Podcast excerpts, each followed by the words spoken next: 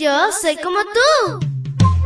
Pequeña para grandes cosas y grande para cosas menores. Te cuento que llegaste al lugar perfecto. La devoción matutina para menores.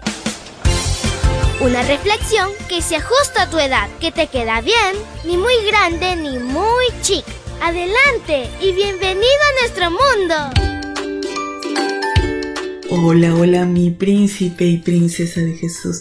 Que tengas un lindo sábado de bendiciones a montones. Te saluda tu amiga Linda. Y el versículo para hoy se encuentra en Nehemías 6:15. Búscalo en tu Biblia y lo lees junto conmigo. Dice así: La muralla quedó terminada el día 25 del mes de Elul y en la obra se emplearon 52 días y la historia se titula Misión cumplida. A pesar de los obstáculos, la misión se cumplió en un tiempo récord, 52 días. Entonces Nehemías llevó a cabo dos acciones dignas de imitar. Agradeció a Dios. Incluso los enemigos reconocieron que gracias a la intervención divina lo había logrado. En segundo lugar, aplicó una estrategia para cuidar lo que se había reconstruido. Muchos tropiezan en dos errores después de alcanzar una meta.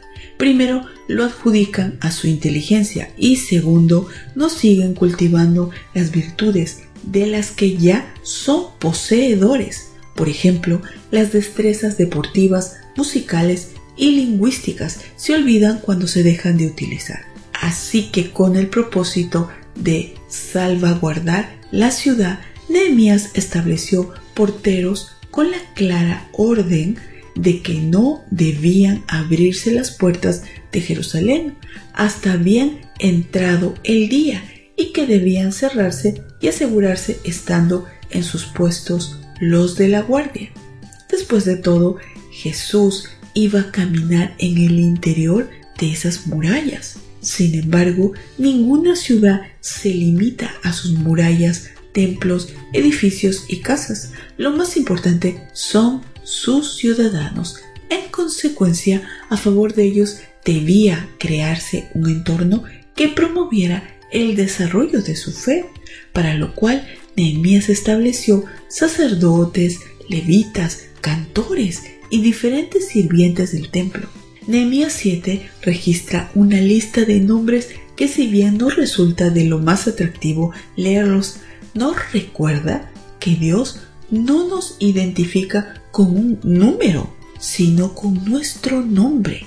Además, esa lista es trascendental porque es el eslabón entre el cautiverio y el cumplimiento de la promesa de la primera venida de Jesús. Gracias a la fe y el servicio de ellos se establecieron las condiciones para que Dios concretizara el plan de salvación. Hoy es un buen día para que recuerdes, amiguito y amiguita, la importancia de custodiar tu fe en Jesús. El enemigo intenta entrar de cualquier manera a tu vida. Si lo permites, su intención es solo robar y destruir. Pero si a Jesús le has dado el lugar de ser el portero en tu vida, siempre estarás seguro.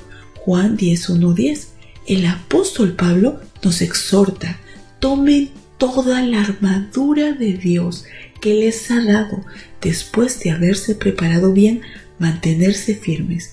Efesios 6:13.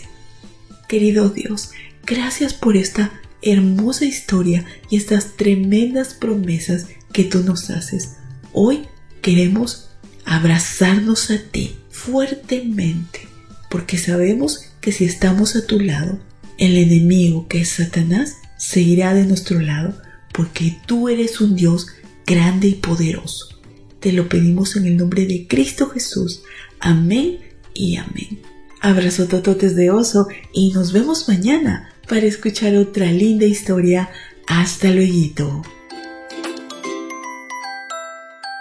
Hoy creciste un poco más. ¿Qué? Porque crecer en Cristo es mejor. La matutina de menores llegó por el tiempo y dedicación de Canaan Seventh Day Adventist Shores and Dear Ministry.